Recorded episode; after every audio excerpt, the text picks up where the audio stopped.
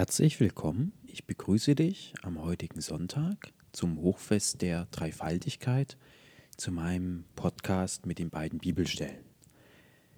Heute geht es nach der katholischen Leseordnung um das Johannesevangelium im 16. Kapitel, die Verse 12 bis 15.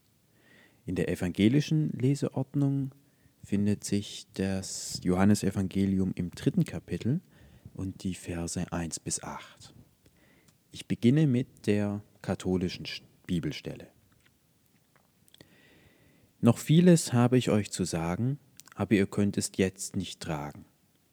Wenn aber jener, der Geist der Wahrheit, gekommen ist, wird er euch in die ganze Wahrheit leiten, denn er wird nicht aus sich selbst reden, sondern was irgend er hören wird, wird er reden, und das Kommende wird er euch verkünden. Er wird mich verherrlichen, denn von dem meinen wird er empfangen und euch verkündigen. Alles, was der Vater hat, ist mein. Darum sagte ich, dass er von dem meinen empfängt und euch verkündigen wird. In dieser Bibelstelle sagt uns Jesus, dass wir das, was er noch zu sagen hätte, nicht tragen können. Und das ist heute sehr interessant, weil die zweite Bibelstelle, die wir gleich hören werden, im Grunde darauf aufbaut. Also wir erfahren quasi die Antwort darauf, warum wir es jetzt nicht tragen können. Aber damit wir diese Antwort überhaupt verstehen können, muss uns erstmal bewusst sein, dass wir gewisse Dinge nicht tragen können. Das ist der erste Schritt auf dem Weg zu Gott, möchte ich es mal nennen, auf dem Weg zum Erwachen, dass wir erstmal erkennen, dass wir bestimmte Dinge einfach noch nicht tragen können. Wir sind nicht bereit dafür. Und es ist gut so, dass wir gewisse Dinge nicht tragen können, denn wenn wir in unserem jetzigen Zustand das tragen könnten und durch und durch verstehen würden, wenn das tatsächlich so wäre, dann wäre es um Gott sehr schlecht bestellt, wenn wir mit unserem begrenzten Verstand in unserer jetzigen Situation diese Dinge verstehen und erfahren könnten. Nicht minder interessant halte ich die Tatsache, dass Jesus hier sagt, dass alles, was der Vater hat, seins ist. Und jetzt möchte ich hier die Auffassung vertreten, dass quasi nicht nur Jesus der Sohn Gottes ist, sondern wir alle. Jesus ist als Bild, als Metapher erschienen, aber es ist nicht so, dass Jesus etwas Besonderes, Einzigartiges gegenüber allen anderen Menschen ist. Er ist genauso wie wir alle auch der Sohn Gottes. Jesus hat einen gewissen Weg natürlich beschritten, ist auch durch das Leiden dieser Welt gegangen, auch durch die Freuden, auch durch das Denken, auch durch das Fühlen. Er hat alle Aspekte dieser Welt durchlebt und ist deswegen zu einer inneren Erfahrung gekommen, die er damals vor über 2000 Jahren in Worte fasste. Aber das bedeutet nicht, dass Jesus ein Mensch war, der etwas hatte, etwas erreicht hat, was nicht jeder Mensch, auch wenn er nicht christlich ist, auch erfahren kann. Das ist die zentrale Botschaft an dieser Stelle. Wir alle sind dieser Sohn im Grunde. Ich fahre fort mit der Textstelle aus der evangelischen Leseordnung. Es war aber ein Mensch unter den Pharisäern namens Nikodemus, ein Oberster der Juden. Dieser kam des Nachts zu Jesus und sprach zu ihm, Rabbi, wir wissen, dass du ein Lehrer bist, von Gott gekommen denn niemand kann diese Zeichen tun, die du tust, es sei denn, Gott ist mit ihm. Jesus antwortete und sprach zu ihm, Wahrlich, wahrlich, ich sage dir, wenn jemand nicht von neuem geboren wird, so kann er das Reich Gottes nicht sehen. Nikodemus spricht zu ihm, Wie kann ein Mensch geboren werden, wenn er alt ist? Er kann doch nicht zum zweiten Mal in seiner Mutter Schoß gehen und geboren werden. Jesus antwortete, Wahrlich, wahrlich, ich sage dir, wenn jemand nicht aus Wasser und Geist geboren wird, so kann er nicht in das Reich Gottes eingehen. Was aus dem Fleische geboren ist, das ist Fleisch, und was aus dem Geiste geboren ist, das ist Geist. Lass dich's nicht wundern, dass ich dir gesagt habe, ihr müsst von neuem geboren werden. Der Wind weht, wo er will, und du hörst sein Sausen.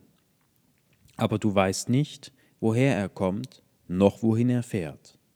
Also ist ein jeder, der aus dem Geist geboren ist.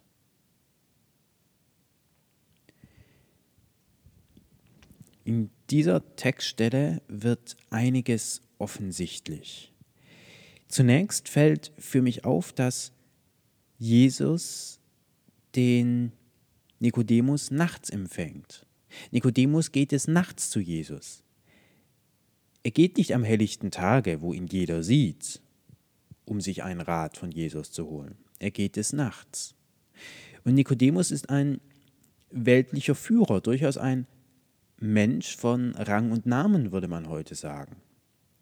Ein hoch angesehener in der Gesellschaft, erfolgreicher Mensch. Ein weltlicher Machtmensch durchaus, ein politischer Führer. Also das Äquivalent wäre vielleicht ein hoher Politiker heutzutage. Oder Elon Musk oder ähnliche. Und das ist eben hochinteressant, dass diese Menschen das eben des Nachts tun weil sie natürlich fürchten, dass sie, wenn sie sich Ratschläge holen, von der Gesellschaft als unwissend angesehen werden. Also das ist der, der erste Punkt. Ein, ein, ein mächtiger Mensch sucht im allgemeinen Rat des Nachts. Also will hier meinen, wenn er nicht gesehen wird, wenn niemand mitbekommt, dass er des Rates bedarf.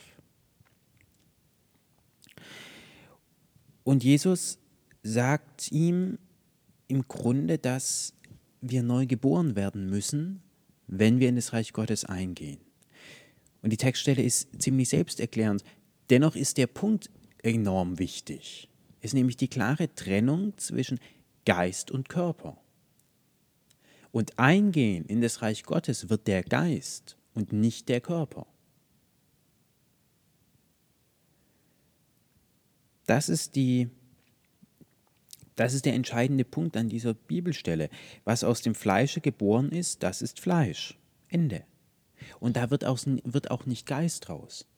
Und es bedeutet, dass alles Körperliche hier in dieser Welt, der eigene Körper, das Material, was man hier hat, nie in das Reich Gottes eingehen wird.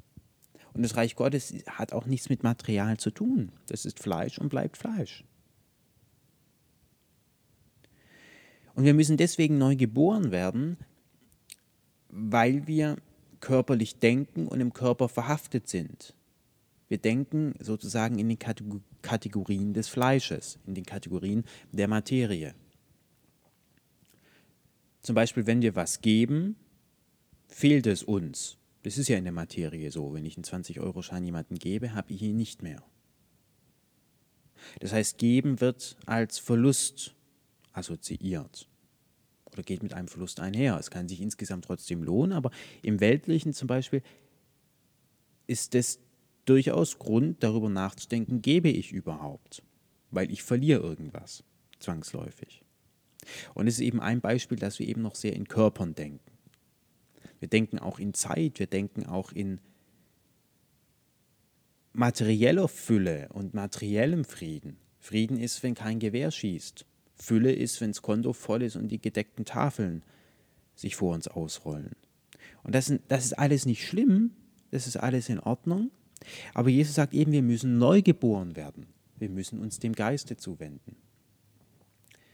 Wir dürfen nicht in den Kategorien des Fleisches verhaftet bleiben, wenn wir in das Reich Gottes eingehen wollen. Das heißt nicht, dass wir das Körperliche nicht mehr genießen dürfen oder davon Abstand nehmen sollen.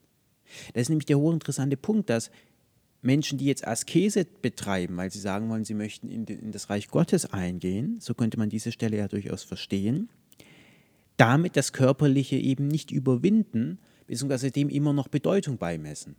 Jemand, der Askese betreibt und sagt, okay, ich muss neu geboren werden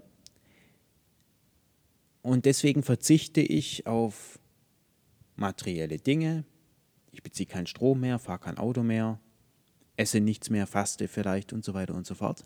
Der überwindet die Materie nicht, weil sie für ihn ja immer noch eine Bedeutung hat.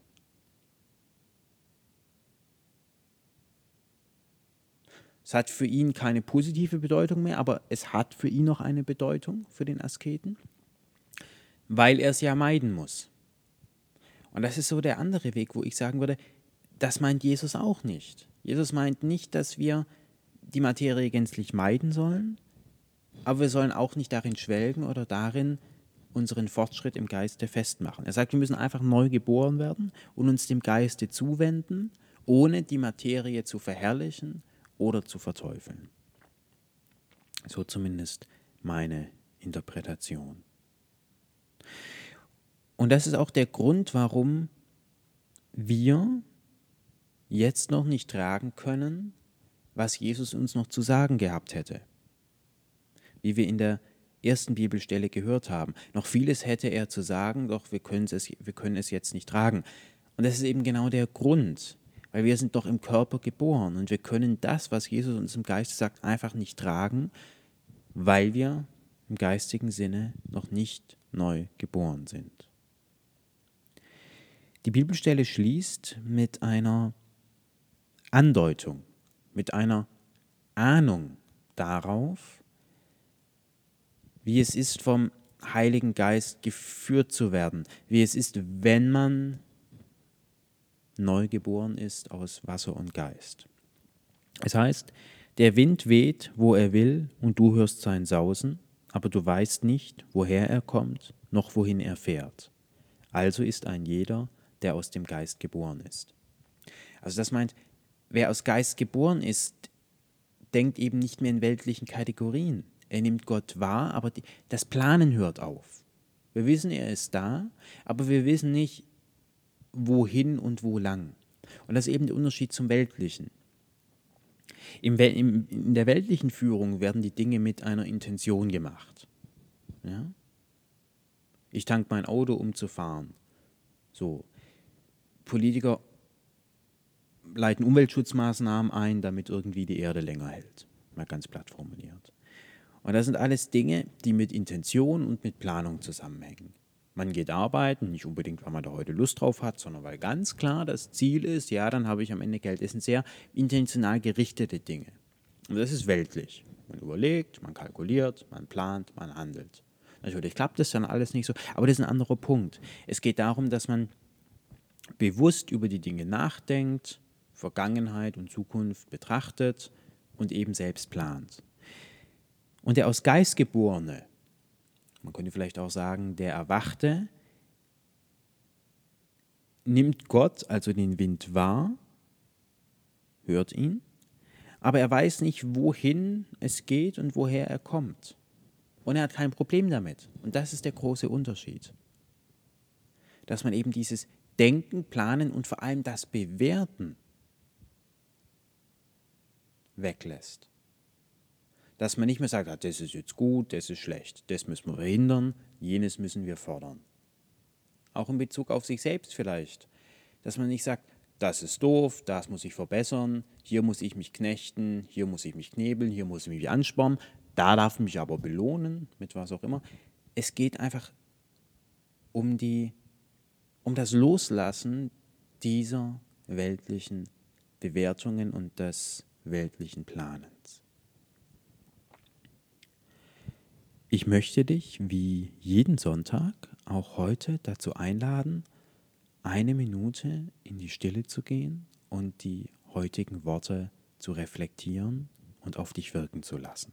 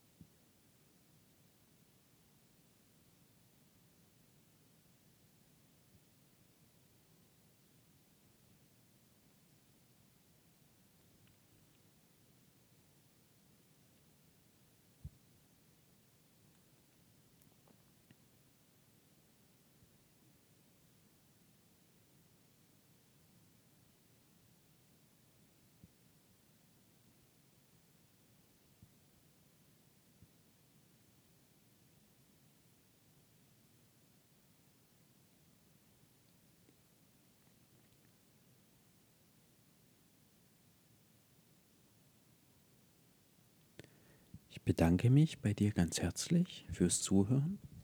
Würde mich freuen, wenn du nächste Woche wieder dabei bist und wünsche dir für die neue Wochen, Woche gutes Gelingen, aber vor allem innere Ruhe und inneren Frieden.